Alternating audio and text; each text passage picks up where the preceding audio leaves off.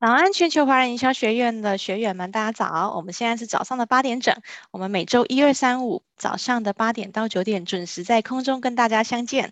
那如果大家想要知道更多的速记课程速记以及课程预告，欢迎搜寻全球华人营销学院的脸书专业哦。那我们今天呢，非常开心的有仍然提供有这个七天的影片回放，然后请大家呢在聊天室打下你的问题，讲师会八点五十分准时跟大家做回复。好哟，今天的这个讲者是我的一个好同学，好，我们曾经一起上过一呃讲师培训三天两夜的课程哦。那呃，他是小黎日语的创办人王心怡哈，他是 Hiki。那他同时呢，最近也做了著著作了一本畅销书哈。那这本书呢，等一下就由心怡自己来来说明。那今天的讲题呢，是从饮食生活来看日本文化。那我们很常去日本，我们从来不知道原来我们吃的这些美食背后有这么多的文化以及以及生活。我的意涵哈，那今天呢，就由心仪来跟我们做这样的精彩的介绍，来，让我们掌声加尖叫，来欢迎心仪。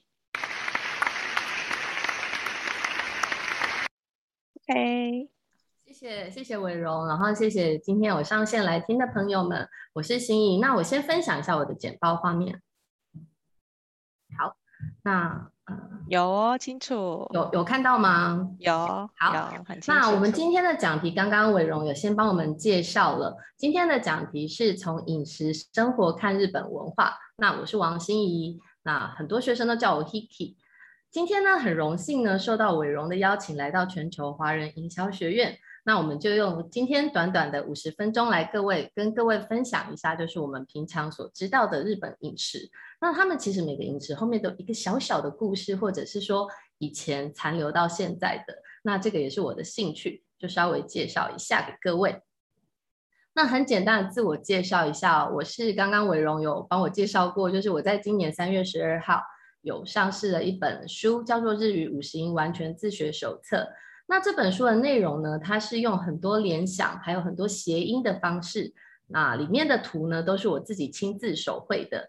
那这用这个方式呢，来帮助学习者把第一关要学日文的呃平假名跟片假名就容易卡关的朋友们，或者是很有兴趣要学习的朋友们，可以利用这本书，可以在最短最短的时间之内记起平假名跟片假名。那我自己大概是呃从十四岁开始就开始自学日文，后来进入日文系。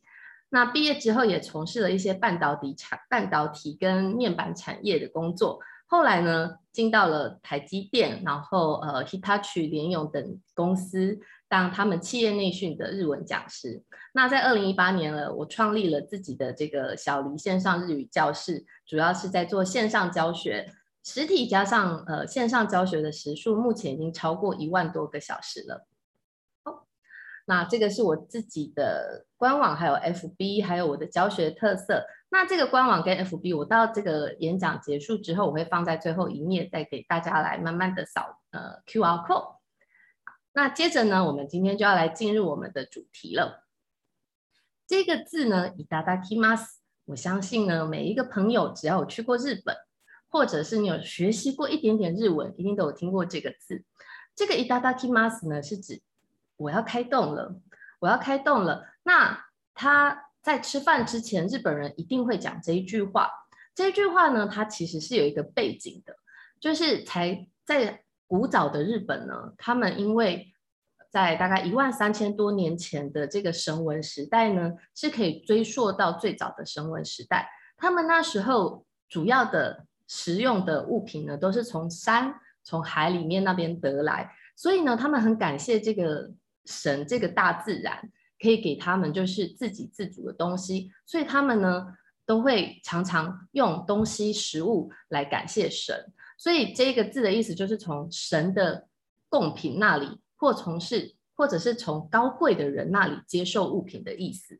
那现在呢，就引申成开动了，或者是我收下的意思。所以你收到礼物的时候，你也可以讲いただきます。那这个字呢，其实还包含了感谢，就是比方说，呃，食物、青菜等等，他们奉献他自己的的生命，或者是呃鱼、贝、鸟类，他们奉献了，或者是兽类奉献了他们自己的生命，我们对他们表达感谢的意思。好，我们来看下一页。 因为呢，我跟日本人有很长的相处的时间哦。那在疫情之前，我家大概每一个月都会有三到四次的日本朋友们来我家。那很长期的跟他们相处的结果呢，我观察到他们用餐有几个特色。当然，这个三点只是其中的三点而已。他们在用餐的时候呢，我们其实都会给他们一张餐垫纸。我就有发现他们的米饭常常都保持得很干净，他们不会像我们一样一次夹很多种菜。当然，这个。夹很多菜，很多种菜这件事情也不是不好，只是这个是日本人的习惯，就是跟我们不一样。他们会想要，他们会拿取一个小碟子，把他们想要先吃的食物呢，先夹到那个碟子上面，之后再慢慢的一样一样的夹进饭里头。所以他们的米饭呢，其实一直都保持得很干净哦。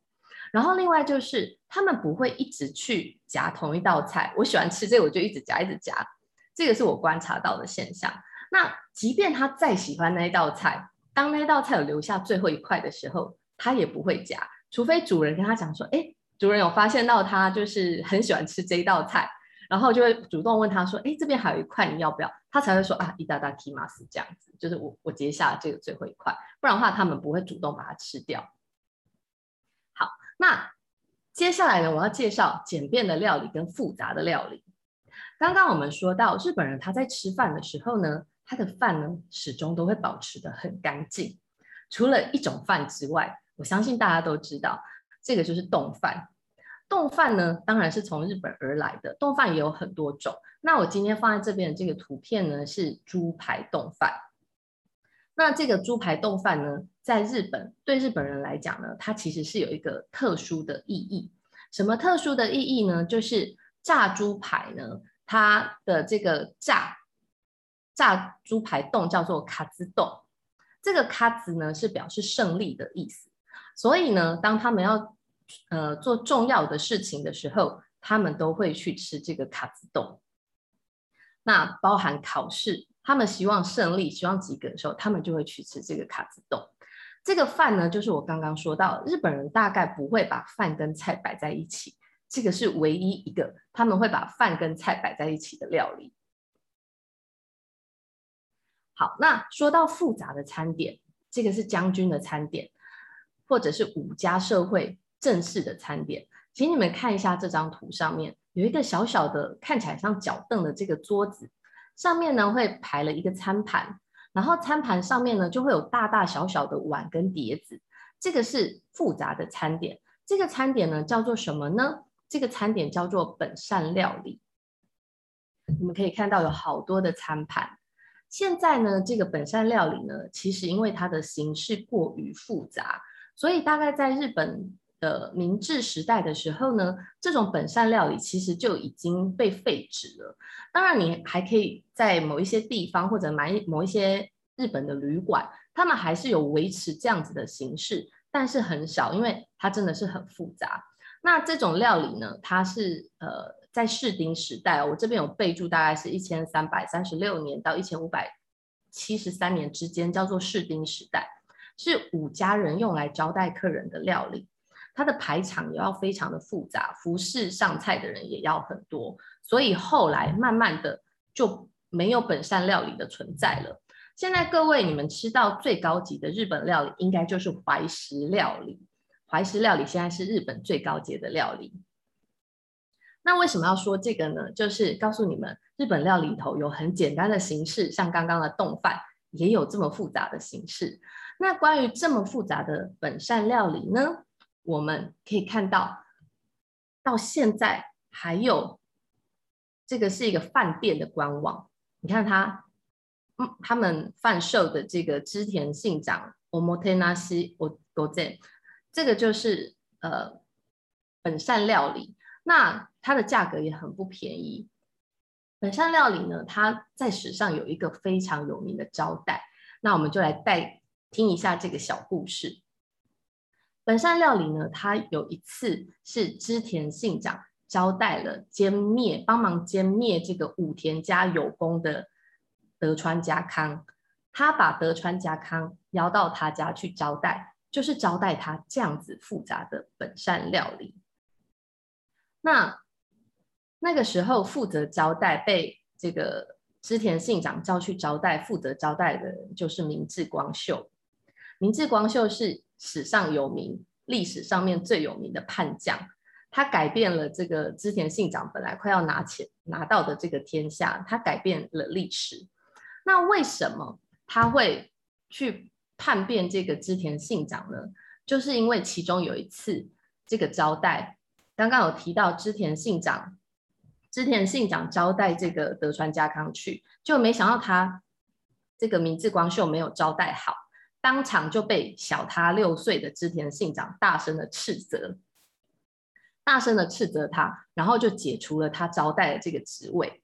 那这件事情当然让这个明智光秀非常的不满，可是呢，当然这个只是冰山的一角哦，最后就导致了这个非常有名的这个本能寺之变，也就是织田信长叫这个明智光秀要去讨伐其他的国国土，呃，就是去讨伐其他国，就没想到这个明智光秀因为对这个织田信长怀恨在心，就跑回去这个本能寺叛变。当然，到最后，这个织田信长就因为寡不敌众就死了嘛。可是明智光秀也因为 也因为这样子，然后就被这个杂兵打死了，就是那个呃就被杂兵打死了。所以他其实只撑了大概十二天的王哦。好，这个就是非常有名的这个本能寺之变。好，接着呢，我们要来看看日本肉食文化的起源哦。日本的肉食文化其实起源的非常的早。那我们先说日本人到底有多爱吃肉呢？他们把所有的内脏通通都物尽其用哦。好，我们来看一下这个叫做ホルモン。我相信朋友们应该都有吃过很多内脏。 我自己那时候到这个日本的这个东京、利川旅行的时候，朋友们招待我吃烧烤。然后其中有一道料理就是这个牛子宫，其实我当场当场看到的时候有点傻眼，因为我在台湾其实也吃过牛牛的胃、牛的这个肚，但是呢，就是没有吃过牛子宫。其实我一开始有点害怕哦，结果呢，没想到烤了之后加上调味，它的口感非常的非常的 Q 弹，就还蛮意外的，真的很好吃哦。那ホルモン这个东西呢，在关系话里头，其实就是ホルモン要丢掉的东西。这个ホルモン呢，其实就是荷尔蒙的意思。日本人呢，现在他们就是会总称所有的内脏就叫做ホルモン。那至于说，诶，他原本是要丢掉的东西，物尽其用， 是真的吗？其实这只是一个传说，不知道是不是真的哈。这个语言。那后来你看，可以看到煮出一锅就是非常。香的这个看起来很好吃的这个内脏料理哦。好，那刚刚说到他们的这个吃肉的时代到底有多早呢？在一千三百万年前的这个神文时代呢，是可以溯源到日本饮食文化最早的时代。你们可以看到右边这张照片，这张照片呢是在呃青森县出土的这个三丸内文化。三，对不起，这个名字我要看一下哈。三内丸山遗迹，这个是最早的这个神文神文时代被出土的这个遗迹哦。那神文人他们那时候到底吃什么东西？他们其实这个时代就是相当于中国的这个旧石器时代，所以他们那个时候呢，他们会靠着采集呀、然后靠着狩猎，然后去采集他们需要的食物来自给自足哦。结果呢，呃，他们其实吃肉怎么吃？他们会直接把这个瘦肉或者是鱼贝类的肉呢，直接捣碎，然后在上面就是加上酱，直接这样子生吃。所以其实他们有生吃，也有用烧烤。所以这个是他们大概可以溯源到最早吃肉的文化。可是呢，当佛教呢传来日本之后，这一切都发生了变化哦。佛教大概是在纪元，大概是六世纪的时候呢，从这个印度呢传到日本来的。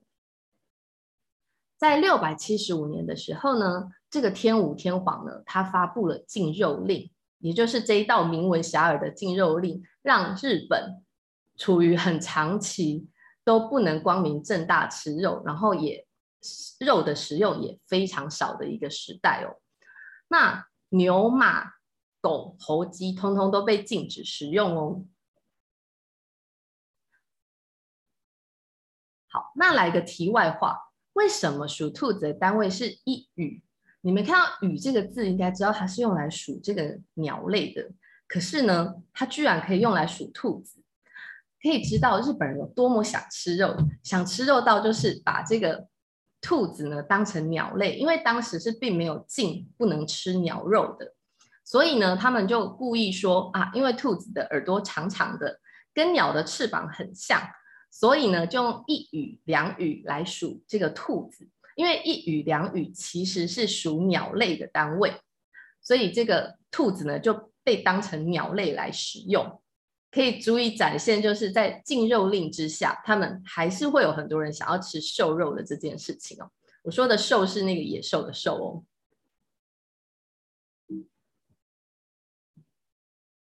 好，在当时呢，因为就是蛋白质可能摄取不足。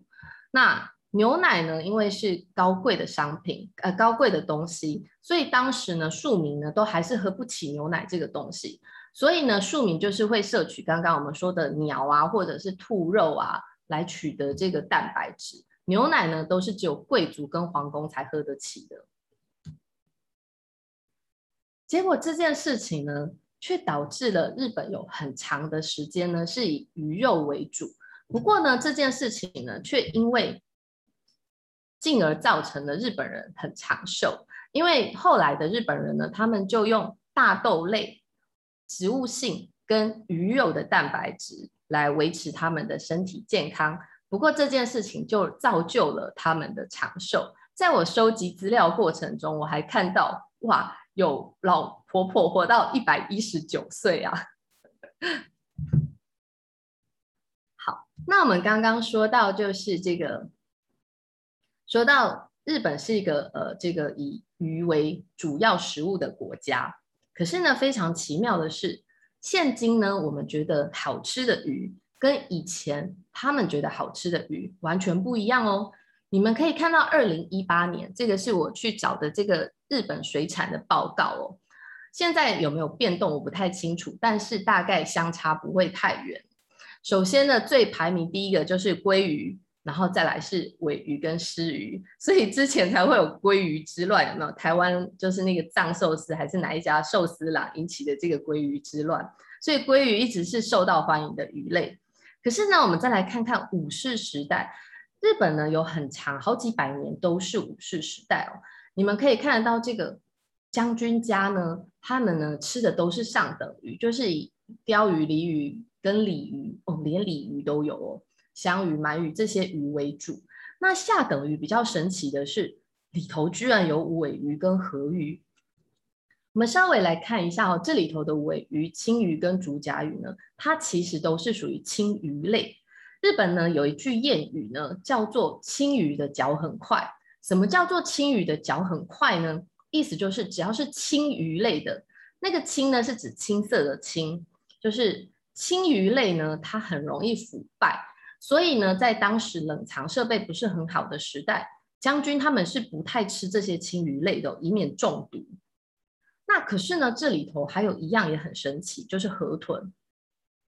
现在呢，我们去吃一盘小小的河豚，我有吃过一次哦，小小的一盘就快要一千块日，一千块台币，还要冒着生命危险去吃哦。好，但是呢，当时。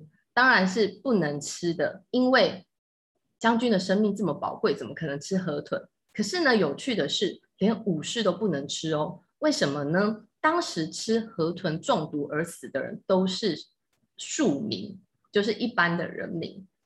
那为什么武士他们不吃河豚？因为呢，武士的生命是要用来保护这个主君的哦，就是这个将军的。如果他们因为吃了河豚而死的话，这个不但是非常丢脸，而且呢，就是连武士的阶级呢都被取消，死了之后还要被取消阶级哦。武士也是有分上等武士跟下等武士的，然后甚至还会就是株连到他的家人，因为就都没有俸禄了，然后还株连到他的家人。所以当时的将军跟武士是不吃河豚的哦。可是呢，刚刚我们说到大概一万三千多年前的这个神文时代呢，这个采集时代，在出土的这个遗迹里面呢，其实就有很多人骨。然后旁边就有河豚的骨头，所以其实就可以知道，在很早很早的时候，日本人他们就开始吃河豚，然后因此而中毒的人也很多。好，这个就是我刚刚说的青鱼，青鱼は足が速い，就是青鱼是很容易腐败的哦。好，那说到这个日本人到底有多爱吃肉，爱吃到 他们呢在禁令之下呢非常想吃肉，然后于是呢就用各种看似风雅的这个名称来称称食物哦，比方说像这个。山の鲸啦，就是这个山精肉。山精肉的话呢，山上怎么会有金鱼呢？它其实是在讲这个山猪肉哦。那牡丹肉的话，就是也是讲猪肉。那这个樱肉呢，就是樱花肉。什么是樱肉呢？就是熊本县非常有名的这个马肉哦。当时呢，他们吃马肉，然后据说因为马的切呃这个马的肉的切面呢，非常的粉红。所以看起来就像是樱花盛开的样子，所以他们就用这个樱花肉来当做是这个马肉的隐语，隐语就是隐藏的那个隐。然后呢，这个另外一个说法是因为在樱花盛开的三四月的时候，这个马肉是最肥美好吃的，所以叫做樱花肉。再来，我们看看这个红叶，红叶又是什么东西呢？红叶呢是呃它。其实是在当时流行的一种花牌，花牌就是类似我们现在的扑克牌的感的东西哦，就是是用来游戏用的。那花牌上面呢画了樱花，然后画了这个画了一只鹿，所以呢他们就把鹿肉呢称作这个称作这个红叶哦。用这些肉类的文雅的名称呢，其实是挂羊头卖狗肉，就是让这些想吃肉的庶民呢，偷偷的去吃肉这样子。然后呢，接下来呢，我们来看一下，大概是呃，我们进到这个大概是战国时代哦。战国时代呢，各位朋友应该呃，就是特别是男性哦，你们在玩那个线上游戏的时候，应该都知道战国时代就是。各个枭雄就是在在分这个天下的时代哦。那比较有名的是哪几位呢？就是刚刚所说到的织田信长，然后呃，这个接下来是丰臣秀吉，最后一统天下的是德川家康哦。那个时候就是战国时代，那个时候是一个战祸连年呢，可是却不断精进厨艺的时代。我们现在所吃到的沙西米，就是生鱼片呢，其实它的原型呢，就是在这个时候所。产出的一种料理方式叫做块，一个肉在一个会，或者是写一个鱼在一个会，都是叫做 namas，就是快的意思。那也就是这个是什么一种料理方式呢？就是把这个鱼肉呢，一大块一大块的切下来，沾山葵吃的方式。这个就是我们现在所说的萨西米。好，那在这个因为战祸连连的时代呢，常常要上战场打仗，打仗，所以呢，除了饭之外呢，他们常常会携带梅干或者是味增。所以你看，我们现在日本人他每天都要吃的那个味增，其实在战国时代就已经出现喽。然后还有我们现在所吃的这个早餐饭团，也是在那个时候就已经成型了。那他们携带味增的方式很特别。就很像是，我不知道各位朋友们有没有吃过那种即食性的味增汤，他们在那个时候就已经有类似即食性的味增汤产生喽。他们怎么带这个味增上战上战场呢？他们会把它做成像药丸的样子，或者呢是把它做成一条可以拉行李到战场上的绳子。那这个绳子呢是芋头的筋，然后他们就把味噌裹上去，然后晒干。这个绳子呢，其实蛮厉害的。据说到现在还有人就是会吃大大概是三四十年前的这个味噌的这个绳子哦，这个玉金绳。那非常有趣的是，把这个行李拖到战场之后，哎，这个绳子不用，就把它剪下来，然后泡到汤里头，或直接拿来舔。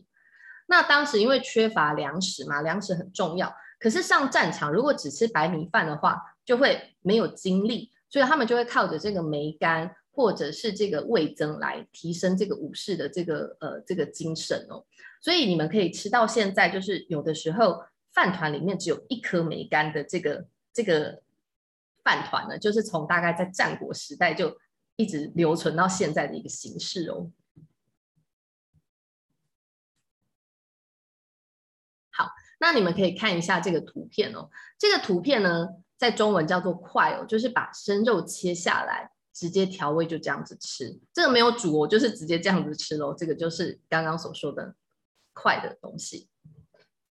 好，那战国时代的里头的织田信长呢，他最喜欢最喜欢就是汤字饭。汤字饭其实就是我们现在所说的茶字饭哦。那他当时呢，就是哦饭，然后再加上一个热汤或者是一个热水，就直接这样子吃了。呃，在这个历史上面就有写到说，当时是以迅雷不及掩耳的速度呢，夺取对方敌对首领这个。金川义元的首级的这个之这个以这个叫做什么集袭战哦，统辖间之战，他在短短的时间呢就把这个金川义元的首级砍下来。这个战争，听说在织田信长出生之前，呃，出征之前呢，他也就只是吃了一碗这个汤渍饭就出征了。所以织田信长是一个很随性的人哦。好，接着呢，我们来进到就是。美食最多，然后我也非常喜欢研究的一个这个江户时代哦。江户时代是一个非常风采的一个时代。那在当时呢，有很多的因素造就了现在我们所吃到的，比方说像天妇罗，或者是蕎麦，或者是鳗鱼饭。或者是寿司呢，这些东西呢，其实都是江户时代哦。江户时代的人呢，我们都会说他们叫做江户子。他们江户子的个性非常的急，非常的急躁，所以他们没有时间，就是好好的坐下来，像以前的时代这样子吃一顿，就是一堆盘盘盘子啊碗的这个这个余裕哦。所以呢，现在所看到的这四样料理都是江户时代所产生的。好，当时呢，当时已经被德川家康一统天下了。那这个德川家康呢，他有一个非常有名的这个传闻呢，就是据说呢，他是因为吃了天妇罗而丢了性命。那为什么这件事情是不是真的？当然不知道。可是呢，这个事情是非常有名的一个事件哦。德川家康他是一个非常养生的人哦，他从小时候呢，他就是被当做人质，大概从五六岁的时候就是一直都当人质哦，所以你看他中间经过了织田信长的时代，经过了这个这个呃丰臣秀吉的时代，好不容易当他变成了这一统天下，他掌权的时候呢，他年纪已经很大了，所以他是一个非常非常养生的人，所以呢，他常常会出去猎鹰，猎鹰就是猎老鹰，猎野兽。然后呢，或者是吃非常健康的糙米饭来养生。那要注意的是，当时呢，只有有钱人才吃得起白米饭哦，就是真的是白米，完全没有加任何东西的。可是呢，将军当然是有资格可以吃白米饭，但是德川家康不吃白米饭，因为他知道白米饭不健康，所以他吃的都是那个糙米饭。那吃。白米饭而丧生的将军，据说就有四位。因为只吃白米饭的话呢，好像是维他命 B1 会严重的不足，所以呢就会得脚气病。脚气病是当时非常流行的一种病哦。那得脚脚气病的话呢，就死掉的将军，据说就有四位。所以德川家康呢，深知就是吃太好容易短命的这个道理。所以他会在吃饭的时候呢，都是吃一些糙米，然后或者是一些就是。野菜纤维很多的野菜类，那服侍他的人呢，就想说哇，都身为一个将军，还吃得这么可怜，这样常常就会给他偷偷的吃一些好料，然后摆在那个饭的底下，这样就被他发现了，他就大声的斥责。这个事情，其实也是很有名的一件事情哦。可是说到刚刚的那个天妇罗，天妇罗这个东西呢，其实是从这个嗯那个。葡萄牙传进日本的，也就是说，天妇罗其实不是日本人自己发明的哦。他传进了那个日本之后，大家就兴起了吃天妇罗的这个这这样食物。那时候已经是江户时代了。那吃天妇罗为什么会让德川家康生病？有一个说法是因为他其实因为平常吃的太健康，一点都不油腻。结果呢，他看到当时流行的这个鲷鱼天妇罗，他就吃了一口，而且据说应该是吃蛮多的。然后当时呢，他是有胃癌的症状。结果没想到吃的这个天妇罗很油腻，结果让他整个就是这个本来就有的这个病情，他自己可能不知道他当时有胃癌，然后就就加剧，就一吃之后没多久之后他就丢了性命，就死了。好，这是关于他与天妇罗的小故事。那接下来呢，我们要来看，在那个江户时代呢，你们可以看到这张这张图上面呢，非常的热闹，而且呢，以男生居多。好，我们就来讲讲看，为什么江户时代是一个让这个美食变得很丰富的时代。当时呢，呃，因为呢，江户是一个风很大的地方，那他们盖的房子呢，就是一间连着一间的那一种房子。可是呢，风大就容易引起火灾，然后就就是连烧好几间，所以非常有名的一个江户三大火灾之一，其中一个就是这个明利大火。明利大火呢，把三分之二个江户呢都烧掉了。你有没有觉得很可怕？就死了好几十万人，然后 烧掉了三分之二个江户城。当时的江户呢是世界上第一大都市哦。当时呃人很人口很多的都市是伦敦，伦敦呢据说有七十万人，可是当时的这个江户呢有一百万人。最高的时候曾经有到达一百五十万人。说为什么一个日本的这个国家会有这么多人聚集在江户？就是因为我们刚刚说到的，因为一直发生大火，那需要重建，所以需要找工作的人呢，就从各地跑来江户，导致这个江户呢，就是一堆人集中在那里。那来的人大部分都是男性哦，所以当时江户这个男女比例严重不均。男生大概是六，女生大概是四的比例。所以，如果既然没有女人，家里没有女人，他们怎么可能会在家里吃饭呢？他们当然就是外出吃饭，所以就造成了这个江户的这个美食的形成哦，街边小吃的形成。那江户当时还有一个特性，就是江户人呢，他们因为一直发生火灾，一直发生火灾的家呢，就不能摆东西嘛。所以他们的家当呢，绝对不会放在家里，所以家里永远都只保持着就是这个最小可以维持生存的东西而已，所有的钱财都是放在身上。当时有一句谚语，就是说“今朝有酒有酒今朝醉”，也就是所有的今天赚到的钱，就今天把它花掉。那所有的钱都用来吃喝，所以呢，就造成了这个美食文化的形成了。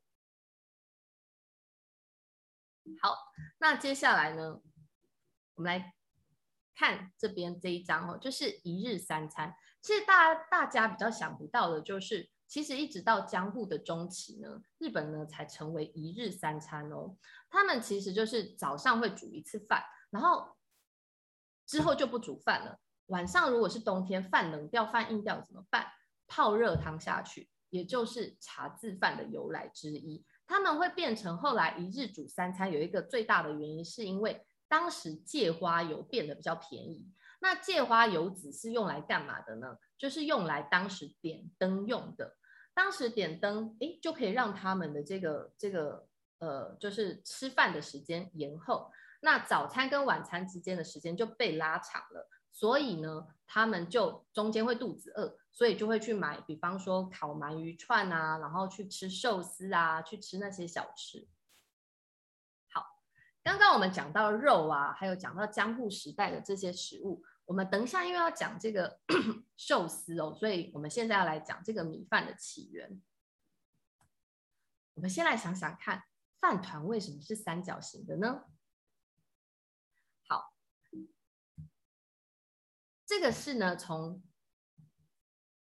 日本的遗迹里面挖出来的东西看起来有点恐怖，它其实是碳化的三三角饭团一概念。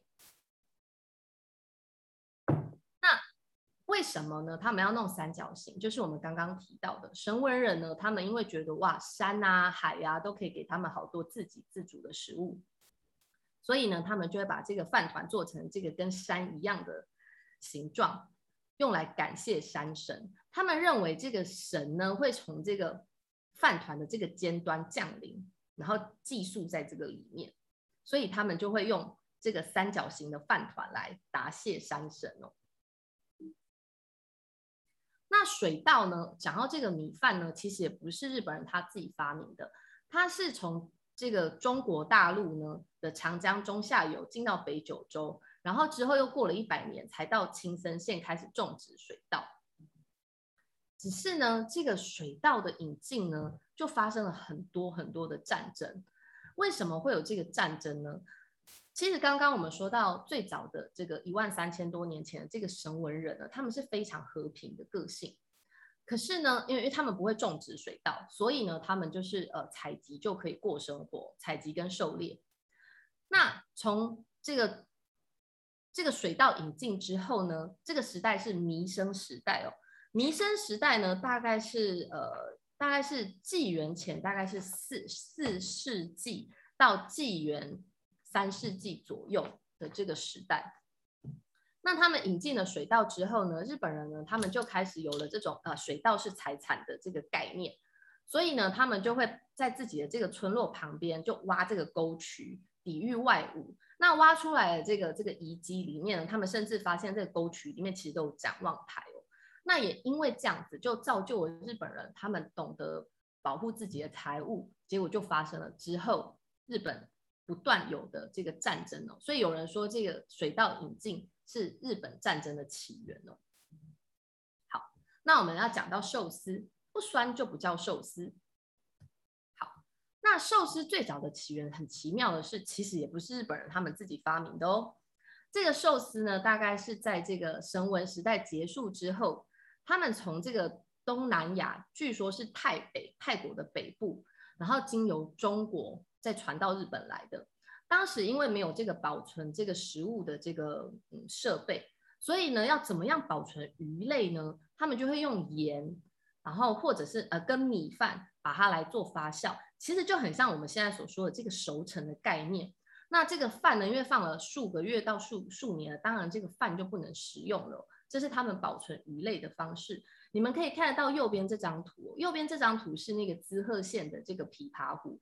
琵琶湖是日本最大的湖，这个是富寿司。那他们那边的人呢，都会用这这个最早的这种做熟寿司的方式呢，这个叫做熟寿司哦，是日本最早的这个寿司的形态。那到现在都还有人在做，只是呢，富寿司的富鱼这种鱼呢，它的这个鱼卵呢，因为被外来的鱼种侵袭，就被他们吃掉了。所以现在富寿司，如果你到有机会到滋贺县的这个琵琶湖的话，吃这个东西的话，其实是非常花钱的，它是很贵、很高级的食材哦，食物哦。那我们刚刚说，为什么寿司不酸就不叫做这个，不叫做寿司了？因为在日文里面呢，寿司叫寿司或寿司，那日文的很酸叫すばい，就是都有这个司，所以寿司不酸就不是寿司喽。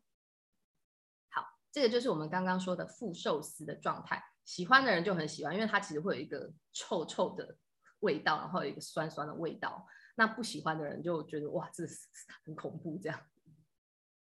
好，那各位可以猜猜看哦， 就是江户时代最贵的寿司食材是什么？你们可以把你们答案写在这个聊天室里面啊。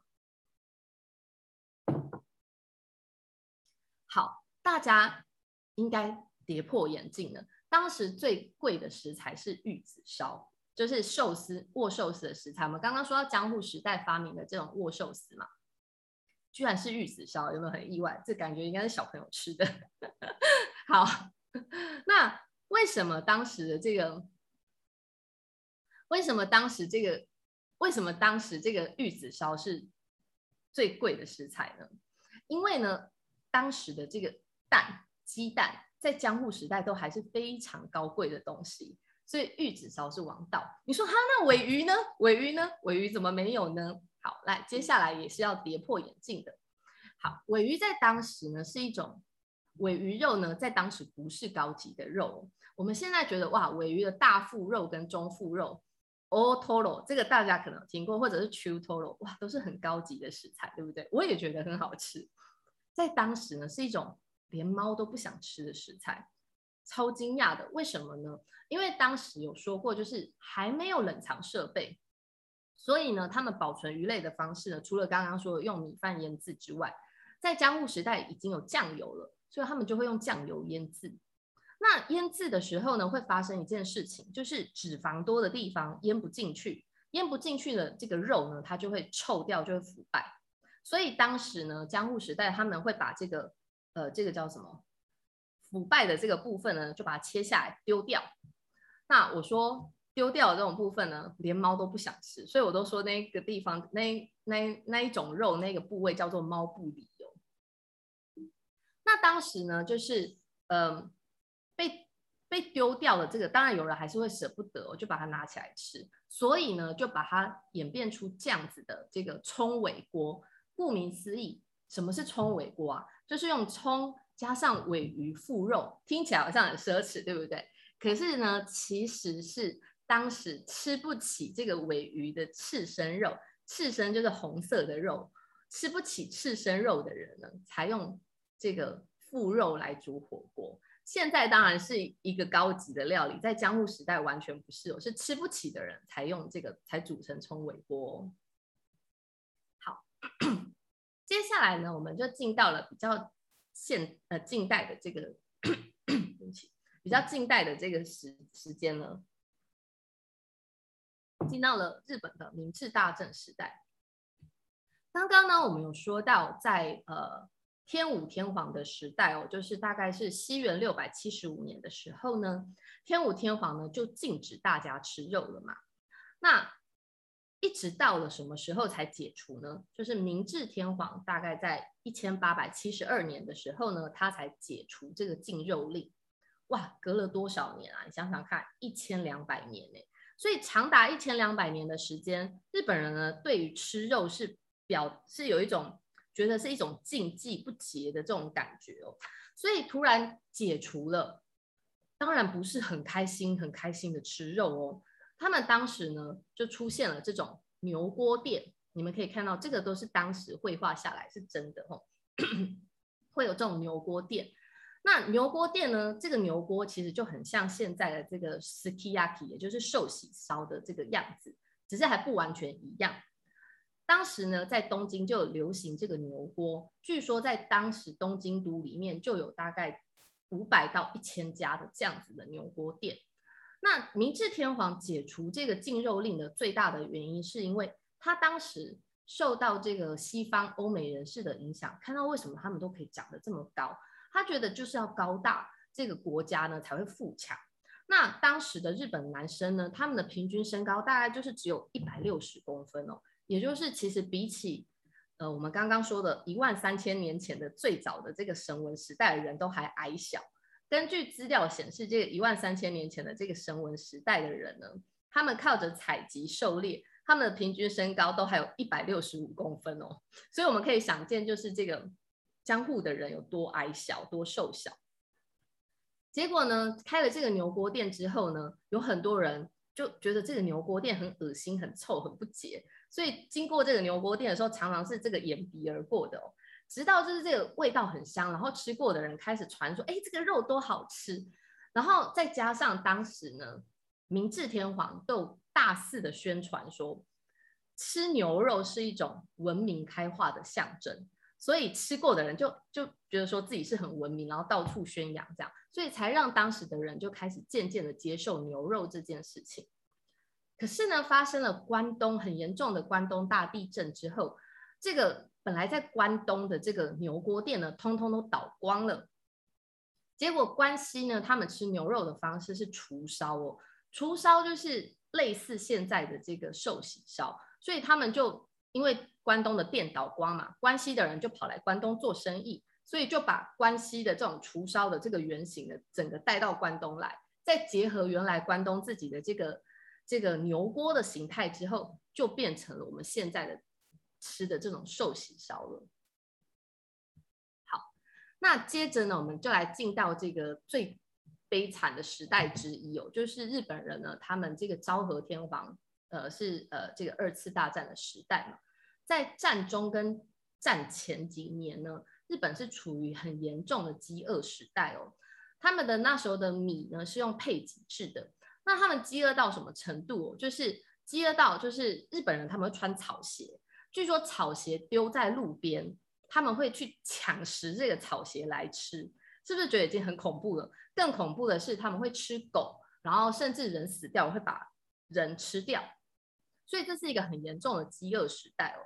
那你说当时政府有配米，可是当时的白米配到就是根本其实就完全吃不饱，所以他们当时就发明了一种叫混饭，就是把这个蔬菜切碎，然后跟这个饭混在一起吃，用来增加这个饭的体积，有什么白萝卜、红萝卜切进去，地瓜叶之类的。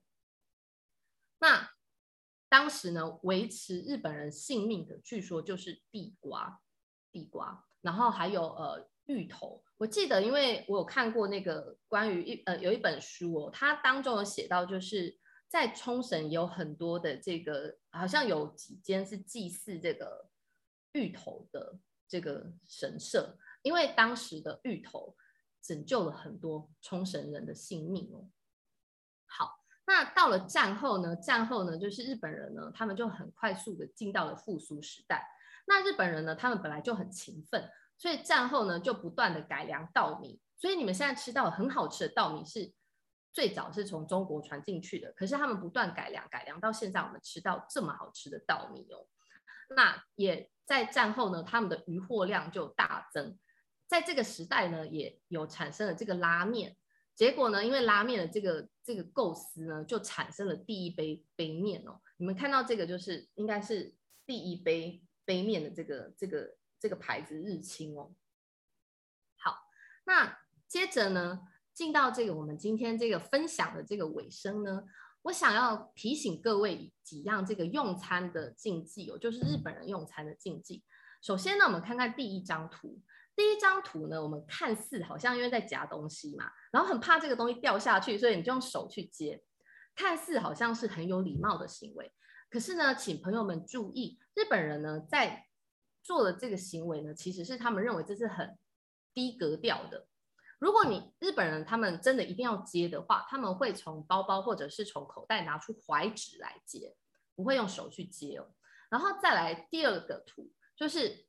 看到有一张呃，有一张图是用毛巾在擦东西，这个请注意一下，就是日文我们所说的おしぼり，就是那个毛巾或热毛巾或冷毛巾。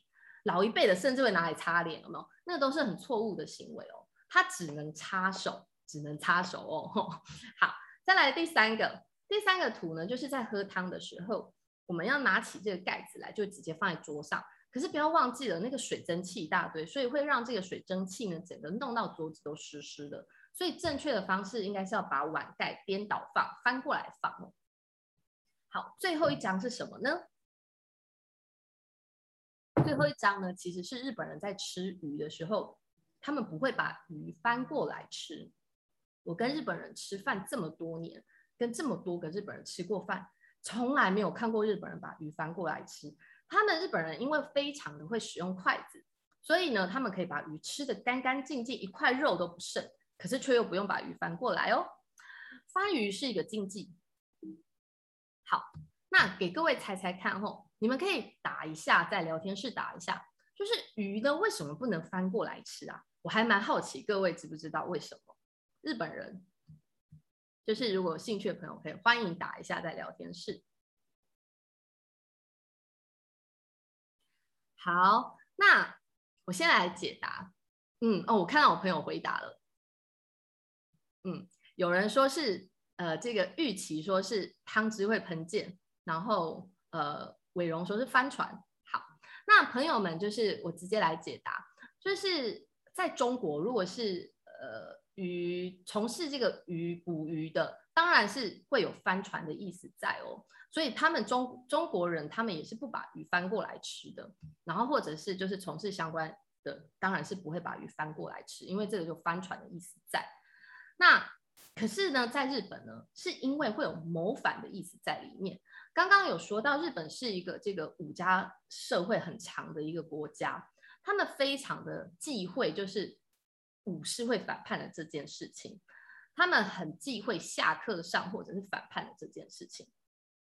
那比方说，像大家现在知道的大阪，大阪阪是不是是耳朵旁，然后再一个反过来的反？那其实呢，最早大阪的写法呢是一个土，再一个反过来的反。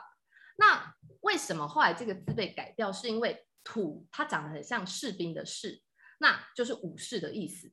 那右边又是一个反，所以武士造反，哇，很严重，所以才会改成耳朵旁哦。好，那所以呢，当然就是这一章就是有谋反的意思在。不过玉琪答的也是对的，因为今天这个鱼呢，它如果是用汤汁煮的，那你把它翻过来的话，就是这个汤剂可能喷出来，喷到对方或喷到衣服。所以呢，二跟三都对哦。那这边呢还有几个使用筷子的禁忌吼，那就是要特别要注意的，就是其实你们大概看一下，你们大概都知道，其实台湾人也有很多呃不会这么做，但是要特别注意的是右边这个，右边这个用筷子夹东西给对方的这这这这个行为呢，台湾人是有可能会出现的，就感觉好像比较方便啊。注意一下，这个是日本人非常讨厌的一种用筷子的这个礼仪之一，呃，禁忌之一。因为只有在人死后捡骨才会用这个方式哦。OK，好，其他你们可以稍微瞄一下哦，就是大概都可以知道，台湾人也都会忌讳这些用筷子的方式。最后呢，就是讲到我们今天就走完了这一个，就是这个流程了吼。那进到最后，就是你要感谢呃一顿饭的话，我们就会讲说ごちそうさまでした， 感谢为我准备奔走一餐的人。要注意的是这一句话呢，因为是感谢招待，所以所以要在付完钱之后才能讲哦。好，那最后最后就是我来稍微就是呃，如果对各位对于这个学习日本文化有兴趣的话，你们可以。扫描一下这个 QR code，就是我会不定期的发这个电子报。那电子报的内容通常就是会包含这些，像我今天分享的日本文化或者是日本的语言。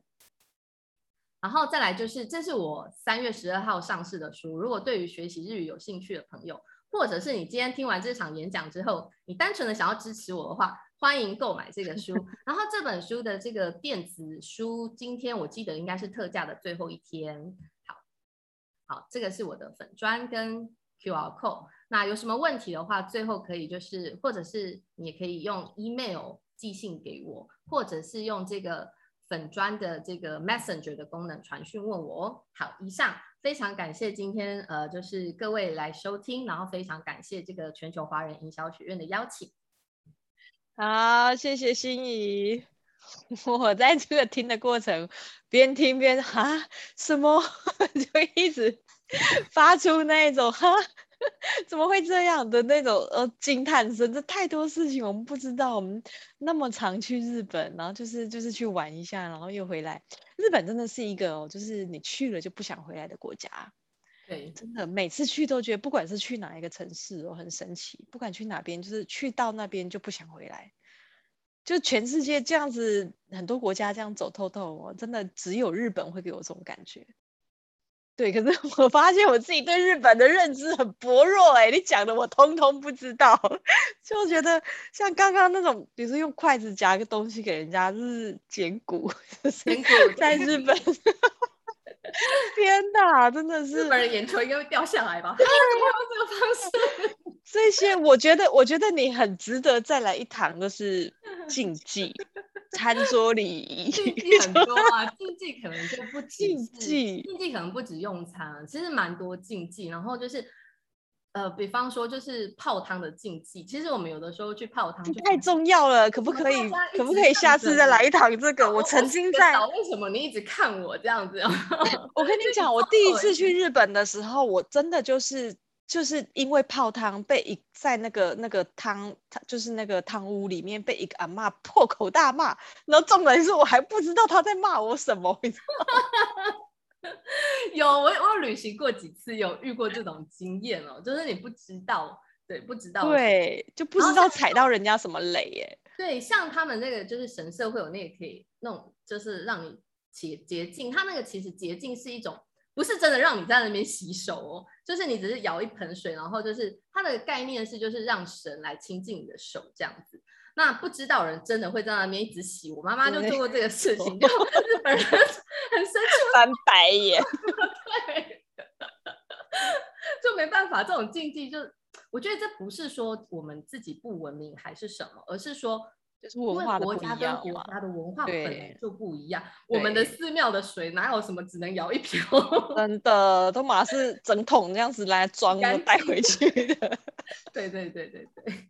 对，所以我觉得这个很不错哎，就是真的，因为其实台日这么友好，就是大家大家的往来这么密切，然后我们也这么喜欢日本，其实日本人对台湾人也是非常的有好感。那那我觉得如果能能多了解一点彼此文化上面的禁忌，特别是我们去他们那边，有的时候真的不是我们故意去去碰触那一些，是真的不知道。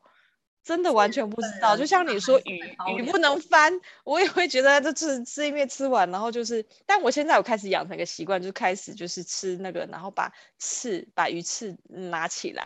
对，我现在开始会养成这个习惯，不然以前我们从小到大家里就是吃完这一面再翻面呐、啊，翻另外一面，对不对？再 翻另外一面吃啊。但是这些我们都不知道，原来这是日本文化的禁忌耶，真的不是只有饮食哎。可是我觉得比较厉害的是他们。他们其实用筷子的技术，真的老实说，比我看过的很多台湾人都用得非常的巧妙。那有一个说法，就是为什么日本人他们对于这种家电或者是有很多的技术都很精密？有一个说法，就是因为他们非常的会用筷子去处理那些很细微的地方，嗯、他们甚至可以用筷子夹豆子，所以就让他们的这个技术呢，或者是一些东西可以做得非常的精密。所以就是从日本人的一些很久以前的这些文化的这些小地方，造就了日本人就是实事求是的这个精神，或者是在某一个领域特别突出这样。而且日本人非常讨厌人家超时，超超时超时就是不守时哦，不守时。对，因为我们我们我们参加那个商会都会有的时候会去跟日本那边交流。然后日本那边，因为商会其实本来就是那个时间就是都锁得很精准，然后日本的那边是，你只要超过一秒，他们 就会，就是他们对于那个超时的那个非常的严谨，对，就如果你超时，他们会变成整个整个商会或者是就是会变成全民公敌，这是他们自己里面的成员告诉我们的，嗯。他们是他们时间到就卡掉，时间到就卡掉，就是非常的，他不管你讲到什么，那反正时间到就卡掉。对，然后所以他们也就是操练的非常的好，就是就是到那个时间一到，因为我们每一个人的分享时间只有二十五秒，然后二十五秒一到，他们就是准时讲完，然后就换下一位。对，就非常的非常的厉害，因为他们也知道，就是超时其实影响不是一个人，而是影响了所有，就是整个整个整个整个会议。对啊，那那心怡，我想知道一下，就是哎，你刚刚讲的这些是你现在正在进行的第二本书吗？还是只是单纯你的兴趣？我有暴雷了吗？这个部分的话呢，是呃，我第二本书的内容不是这个哦。那这个部分的话，其实我就稍微提一下，就是我自己其实本身是专攻语言学的，嗯，就是语言学。对，我比较我比较擅长，我的专专长是讲文法嘛。嗯嗯。可是为什么我会对这一块东西这么有兴趣？就是因为我跟日本人相处的这些，我发现为什么他们是这样，然后我们不是这样。然后另外一方面就是我自己对呃这个饮食非常的，就是我很喜欢吃啊，说难听就是贪吃鬼，爱吃鬼。那我就会去研究很多的这个食材，然后去研究这些就是食物背后。他们从以前流传到现在，为什么现在是这样子吃？对，那比方说像吃拉面，有的人会觉得为什么他们吃拉面要吃的这么大声？是啊，呼噜呼噜的，对，真的吸面条的声音，吸面条的声音，没错。对。然后后来我甚至就是曾经请教过日本的朋友，他他在他来我家吃饭，我就问他说，为什么你们日本人吃面一定要这么大声呢？你知道，他就跟我讲说。哎，我跟你说啊，我老婆啊，从小就教我们家的孩子啊，吃面就是要这么大声，就是一定要，只要是吃乌龙面、荞麦面之类的，就是要发出这么大声音。那当时他只告诉我这样子的答案，我也不好意思再再再去追问为什么。可是我后来就上网或者是去看一些书，它上面就讲说，就是因为这个荞麦它本身，它荞麦其实本身就是有香气，嗯、你可以透过这样子用力发出的这个声音呢，就是你除了嘴巴，然后跟鼻子，你都闻得到这个荞麦的香气，所以可以透过发出声音来闻到香气。那另外有一个说法是，刚刚我们说到，就是荞麦面其实是在江户时代产生的嘛。那江户时代，因为他们主要都是来赶赶着重建这个江户城的人，他们哪有这个余裕，慢慢的在那边慢慢品尝，对，慢慢品尝，所以他们呢就是会很快的这样子吃，所以就变成这是一个他们的习惯跟文化，就一直残留下来哦。那江户的人，他们也觉得，哎，这个是一种，就是他们自己的，在在日文里面他们说这个 iki，我觉得一个气势这样子，对，就是一个气势，感觉好像这样子很很很很怎么讲，很帅气，霸气，就是很有霸气这样子。我我我我听过了另外一个说法是说，因为因为拉面就是厨师，日本的厨师就是对于拉面是一种他们的艺术，所以你你吃的很大声，其实是越大声是对这个厨师的赞赏。就是很多像、嗯、这个我是不太确定，但是我是知道，就是吃拉面的时候要把汤喝掉，这个是嗯对，那个汤，因为他们汤熬得很久这样子，对，对熬汤好，就 聊就聊起来了，就聊得不太过瘾。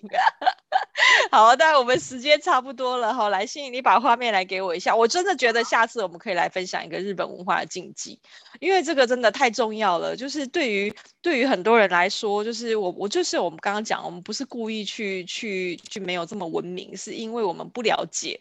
对，那我觉得哎，可以期待一下哦。我等一下再跟你聊一下，我们十一月或十二月再来一趟。好，那我们来看一下，就是来预告一下。好，今天非常感谢心怡来跟我们这个一个小时精彩的分享。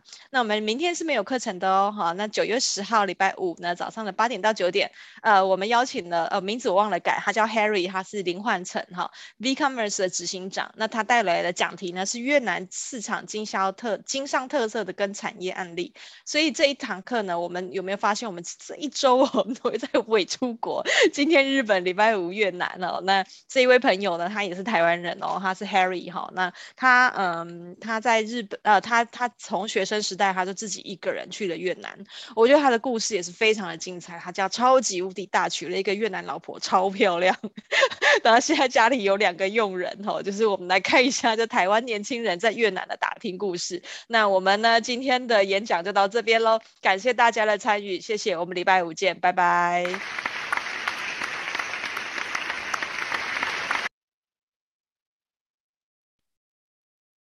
咦，谢谢你哦，我们下线聊。好，不客气哦，好，谢谢我，谢谢，拜拜。拜拜。